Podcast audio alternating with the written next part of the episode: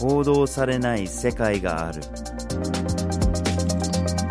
グローバルニュースビュー GNV ポッドキャストへようこそ。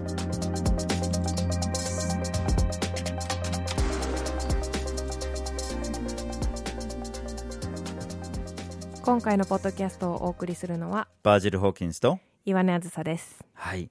今日のテーマはアラブの春です。はいアラブの春っていうのはリスナーの皆さんニュースとかで聞いたことがあるんじゃないかなと思うんですけども。でも昔の話ですもんね。結構昔の話に2010年とかうん。2011年とかの話ですもんね、てきている、ではなぜ、まあ、2011年に起こったアラブの春を今話題にするのかということなんですけども。ですよね。これ歴史のポッドキャストではないです そうですね。どっちかというと現代の話をするんですけれども、実は現在もアラブの春の続きが起きてるんじゃないかっていうような事態になっちゃってるんですよね。そうですねアルジェリア、スーダン、リビアなどでそういうような現象が再び起きてるとはいいうふうになってるんですね。はい、で今日のポッドキャストなんですけども、まあ、さっき挙げたようないろんな国名が飛び交うのでぜひ世界地図とかを手に取りながら聞いていただければなと思います。ぜひぜひ。はい、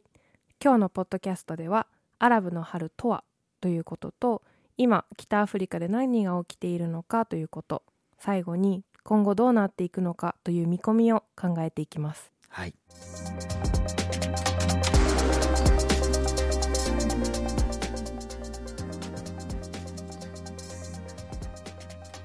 ではまずはじめに「アラブの春とは?」ということについて考えていきましょはい、北アフリカ、中東を中心に長期の独裁政権が市民運動によって倒されたっていう現象ですね。う。はい。で複数の国で同時に起きたから、うん。これがまあ一つの現象として捉えた。で実際つながってた部分があったんですね、うんうんうんお互いにお互いからその市民運動が学び合ったりとか、うん。刺激を受けたりしてて、同時に立ち上がったっていう部分が、まあ、勇気をもらったっていうか、はい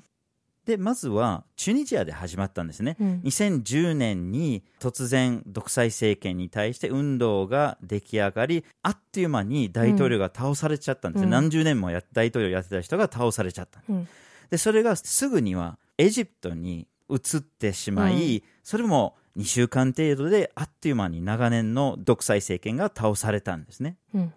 でいきなりそういう成功例があったっていうのも言えるかもしれないんだけれども、うんリビアとイエメンでも同じように大統領が倒されてはいるんだけれども、残念ながらそれが市民の政権に移ることなく武力紛争に発展する、うん。でいずれも未だに続く。うん。で同時に失敗した他の例としてはバーレーンでも始まりただサウジアラビアが戦車を派遣して潰されるわけですね、うん。市民運動が。でシリアでも同じような運動になるんだけれどもこれがまあ後に有名になっちゃうんだけれども、うん。とんでもない大きな大きな武力紛争に発展しちゃうんです。はい。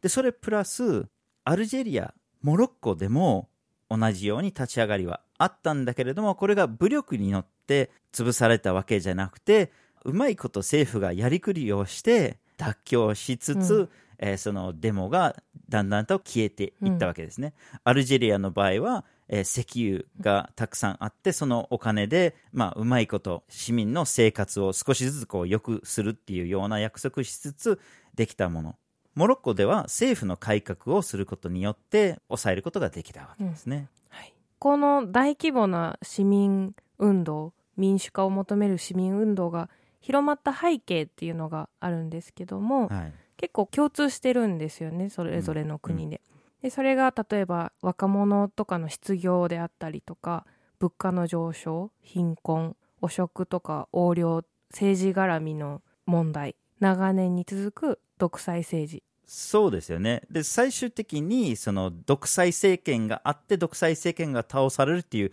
形にはなったんだけれども、うん。やっぱり政治よりもひょっとしたら物価とか、うん。みんなが自分の生活が直大結する問題。直結する問題なのでひょっとしたらそっちの方がメインになってたりするんだけれども、うん。ただまあその原因として政府の汚職とか横領とかがあるからそれに起こってたっていうのはうん。やっぱりすごく大きかったんでしょうね。そうですね。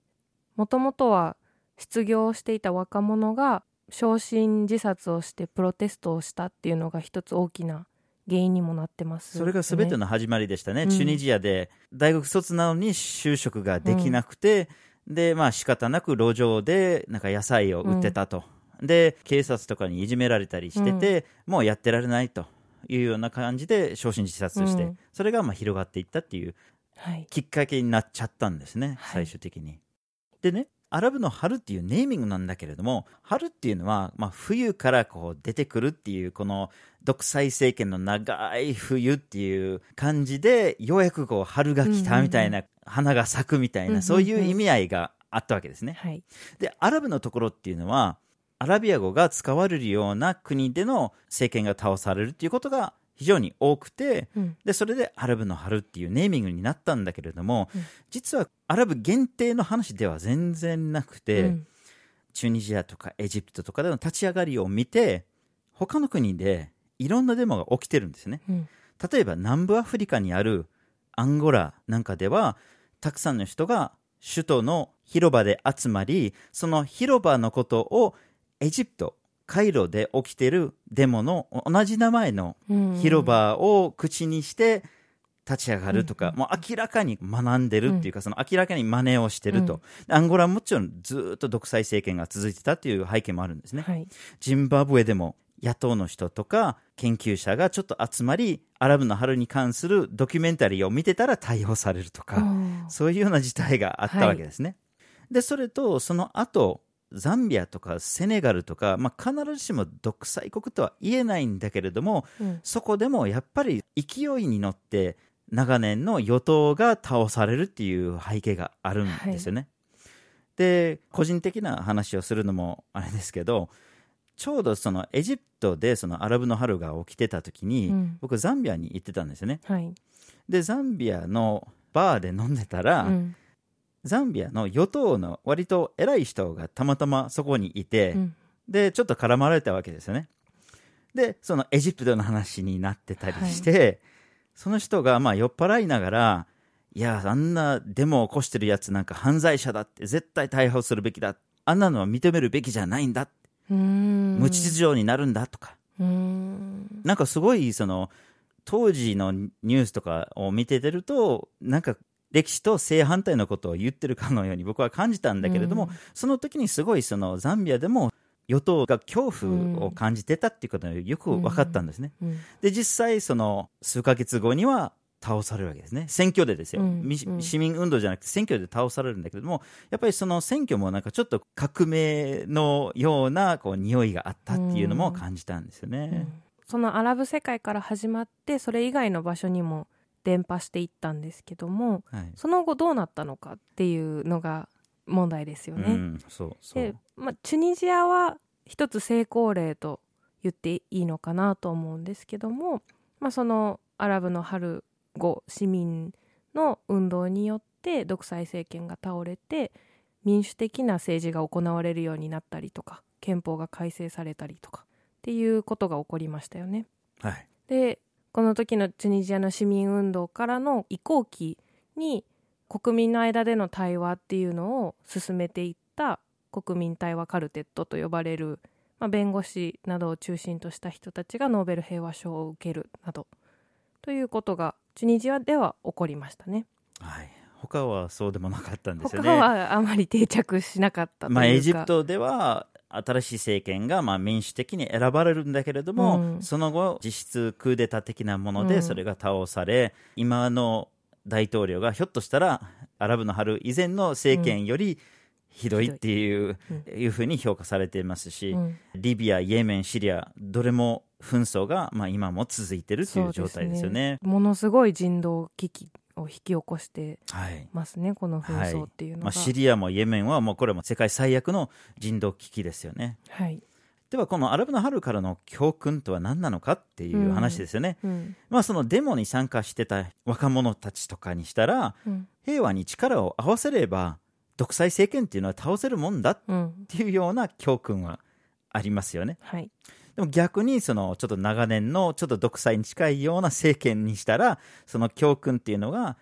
いやいや自由とか民主主義とかそんなの求めてたら危険だよって。うん。いずれはその紛争に陥るんだというふうには言ってくるんですよね。うん、でそれと同時にこのアラブの春自体が SNS を中心としてかなり広まったっていうことがあるんですよね、ツイッターであったりとか、フェイスブックとか。なんか Facebook 革命とかっていうなんかラベルが貼られる時もあって、まあ、市民が情報をやり取りしたりするのにツイッターとかフェイスブックとかのん。SNS を使ったっていう背景から、SNS 自体を危険視するような動きもありますね。うん、今だってあの選挙前に SNS を止めるとか、うん。インターネット自体を止めるとかっていうような政権もいろんなところに出てくるようになりましたね。はい。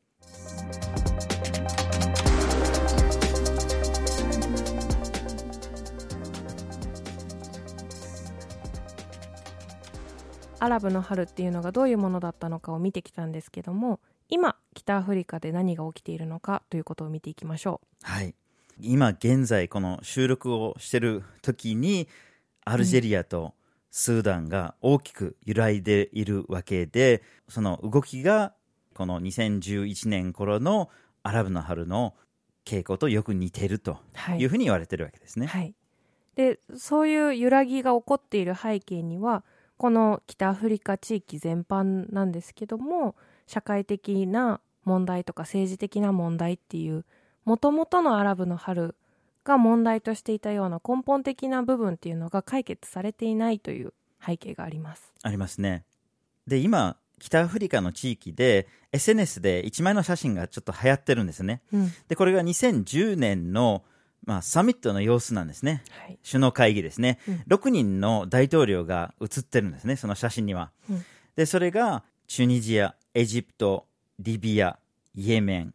アルジェリア、スーダンの、この6人の大統領ですよね。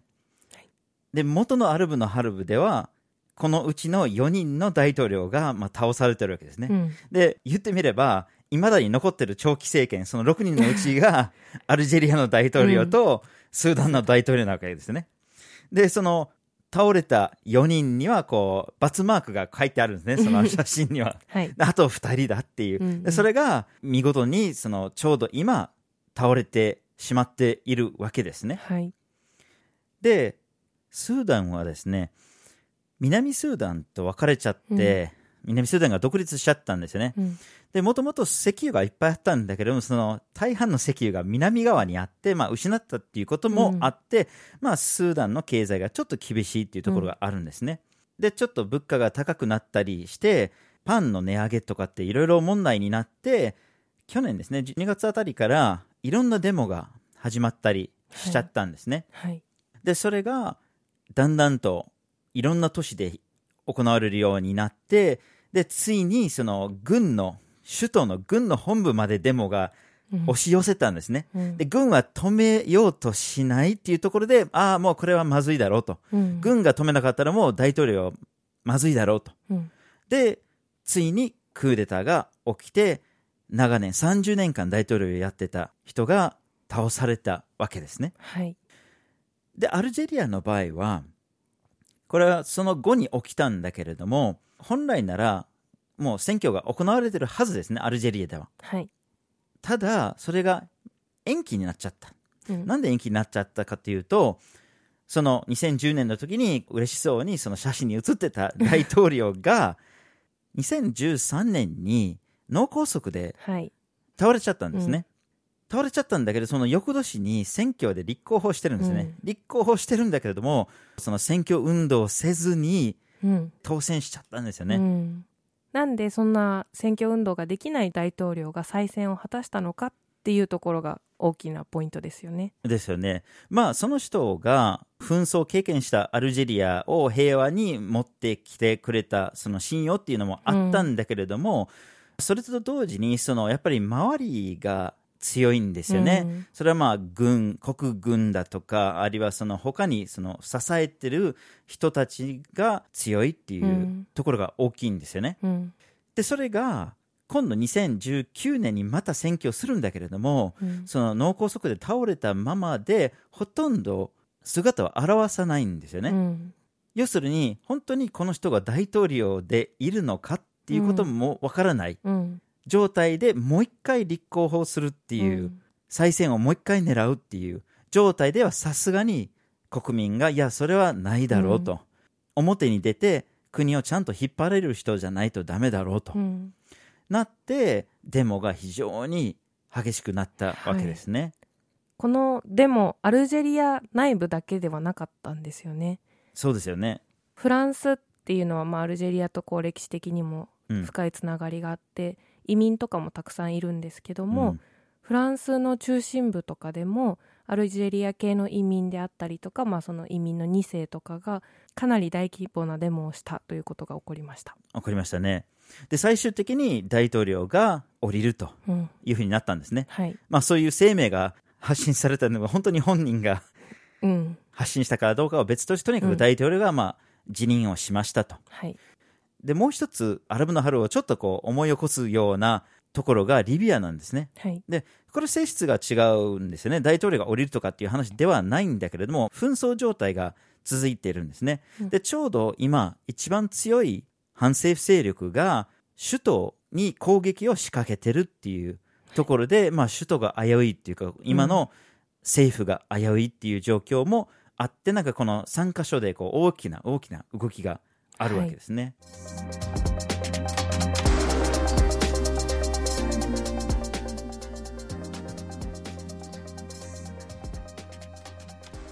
では今後どういう動きが予測されるかということを考えていきましょそうですよね。アルジェリアもスーダンも大統領が倒れてるわけだから、うんそれでおしまいって一件落着っていうふうに思ったりもするのかもしれないんですね。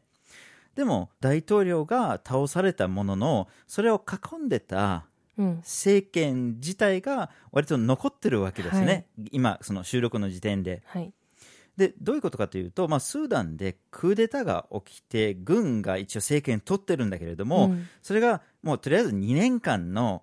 軍事政権で徐々に市民政権に移行するっていうふうに言ってるわけですね。うん。でアルジェリアの場合は大統領が辞任しただけでまだ選挙が行われてなくて、うん。その側近たちがあるいはアルジェリア軍が割と中心になってこう裏で政権を回してるわけですよね。はい、でそれはデモを起こしてきた人たちがそれも重々分かっていて、そんなの許さないと、うん。デモがずっと続いているわけですね。でこれがまあ2011年の時からちょっと学んだものでもありその、うんエジプトでは最終的に軍が市民の味方になってはい、政権が交代になったんだけれども、うん。結局のところは軍の手に戻って今の軍事政権のような形が続いているわけですね。でそれは絶対許さないと、うん。つまりその軍隊を信用するなと。うん。スーダンでは軍が市民の味方になっているようにか見えるんだけれども、うん。っていうところですよね。うん。で面白いことに例えばスーダンでは軍がどんどんその妥協してるわけですね。うんクーデターで政権を取った軍は1日でその軍事政権のトップが変わったわけですね。はいでどんどんどんどんそのじゃあこうしましょうじゃあこうしましょうってうんやっぱりその市民がすごい勢いうんがあって軍がそれを怖がってるっていうところがあるんですよね。でもうさすがにここでこう武力で抑えるということは難しいんじゃないかなと思うんですよね。うん今は結構その市民運動が有利なんじゃないかなとはい。いうふうに思います。はい。でアルジェリアでもやっぱりこの体制自体が変わってないことにうん。非常にやっぱり強く反対してるっていうところもあって今の政権は一応大統領選挙は7月にするというふうに言ってるんだけれどもいやいや今の体制のままでは絶対選挙が今の政権の有利なように持っていかれるということもあって、デモ隊が続いてるしあるいは選挙時に非常に大きな役割を果たさなきゃいけない裁判官たちも今のままだったら絶対我々はその選挙を許さないとかっていうふうに言ってますし、うん。結構アルジェリアもスーダンも市民運動が強いはい。いい方向に向かってるっていうふうに言えるのかもしれない。はい。ただですねやっぱりこういうような政権の背景に立っている ものも強いんですよね、まさにこうエジプトのようなところが絶対自分のところではん再び 起こしたくないっていうはい。ところもあって割とその政権を裏に立ってるし、うん。えーアラブ諸国サウジアラビアとかそういうような強い国ももちろんとんでもない独裁政権でそこもやっぱりバッキングがありますよね。はい。でロシアとかアメリカのような大国もやっぱりそういうような独裁政権に近いところがあるわけですよね。現にこのアルジェリアとスーダンでの動きのある最中にエジプトの大統領がワシントン DC を訪問して、うんトランプがまあその大統領を絶賛してるっていうはいところもあるんですね。なので大きなその国際政治のところでは市民運動がちょっと不利なようにこううん見えたりはするんだけれども、すごい粘り強く続いていて妥協してないっていうところはちょっと希望が持てるのかもしれないですね。はい今日のポッドキャストではアラブの春とその後ということについてお話をしてきましたまずはじめにアラブの春とはということを振り返りその後今北アフリカで何が起きているのか最後に今後どうなっていくのかということを見てきました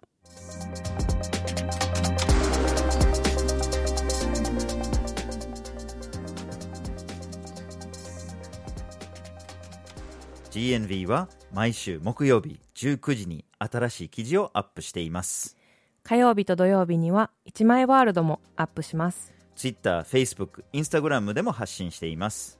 ポッドキャストは月に2回発信していきますぜひフォローしてください。次回もお楽しみに